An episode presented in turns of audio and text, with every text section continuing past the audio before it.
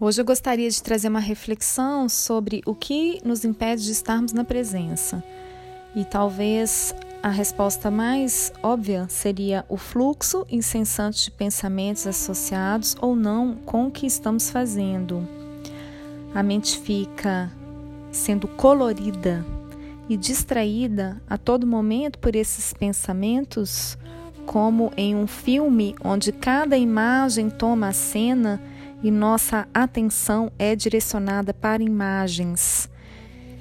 E a história vai sendo construída.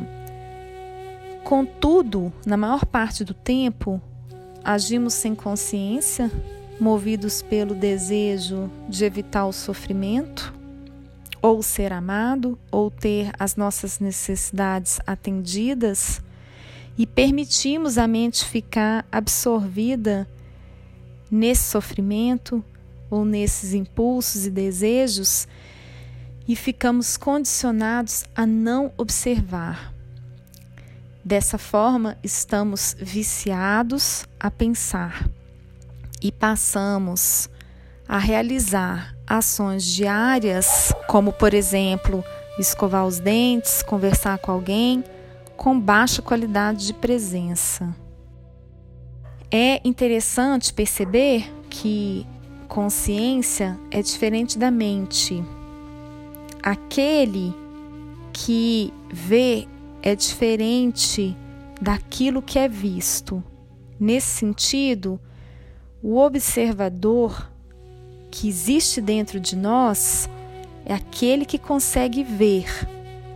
E a mente que possui pensamentos, sistemas de crenças, emoções, sentimentos, é aquilo que pode ser visto.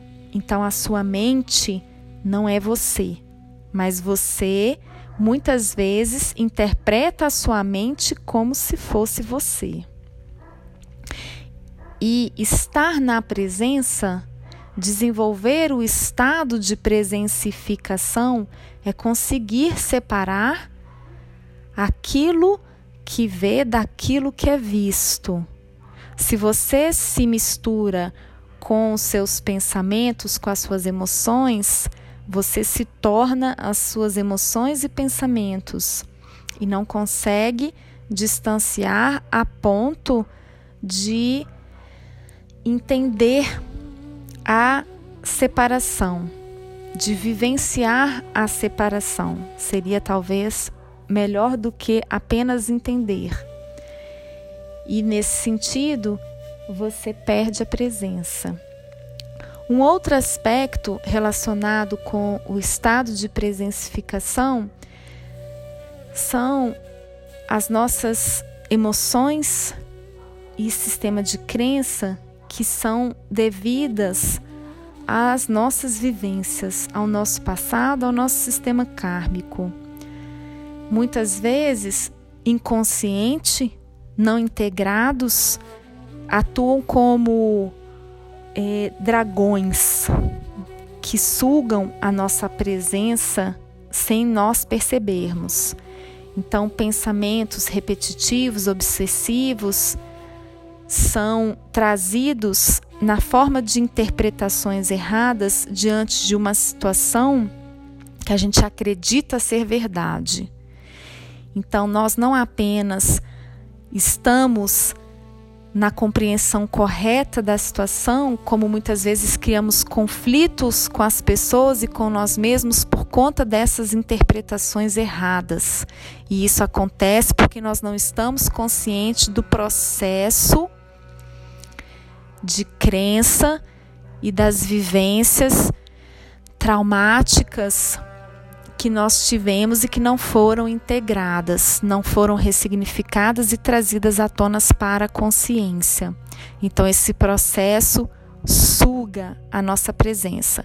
É como uma criança que puxa a barra da saia da mãe querendo atenção e a mãe está fazendo uma outra coisa. Enquanto a mãe não para de fazer aquilo e dá atenção para a criança, a criança não para de puxar a barra da saia. Muitas vezes faz birra, muitas vezes cria um drama em relação a isso, a situação fica pior. Então, enquanto a criança não é acolhida na necessidade, a mãe não é deixada em paz. Então, esse processo acontece dentro de nós. Processos que ainda não foram elaborados ficam chamando a nossa atenção durante a meditação ou durante em processos básicos diários, né, como discussões sobre assuntos bobos do dia a dia nos nossos relacionamentos e projetamos nas outras pessoas esses nossos desejos. Acusamos, apontamos, cobramos e dizemos que o outro está errado, sendo que na verdade nós não fizemos a nossa faxina interna, nós não trouxemos para a consciência as nossas necessidades, as nossas dores que ainda não foram acolhidas e que precisam de ser elaboradas. Então, somado a isso, a essa reforma íntima, esse processo de autoconhecimento, precisamos aplicar as técnicas que o yoga traz, seja asanas, seja pranayamas, que são né, as respirações, sejam as meditações, seja a entoação dos mantras, seja o estudo dos yantras, que são mandalas psíquicas, seja a devoção, o yoga traz diversas formas de você manter a mente no lugar certo. Então não se esqueça, sempre que eu perder a presença é porque eu me identifiquei com aquilo que eu vejo como sendo eu mesmo e eu diminuí a minha frequência energética. Eu perdi a elevação da minha mente e eu tenho todas as técnicas que o yoga oferece, mais o estudo de mim mesmo, para reconstituir a minha presença.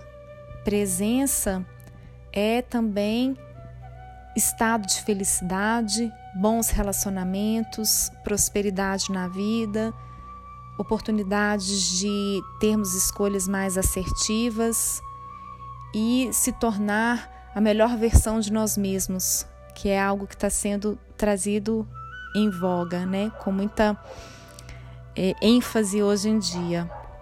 Então, cabe a mim usar de tudo isso que eu tenho como ferramentas. Ninguém precisa de dar isso para mim. Hoje em dia, é extremamente acessível. Cabe a mim dar isso para mim e manter a minha presença, manter o meu estado elevado de observação e de conexão comigo.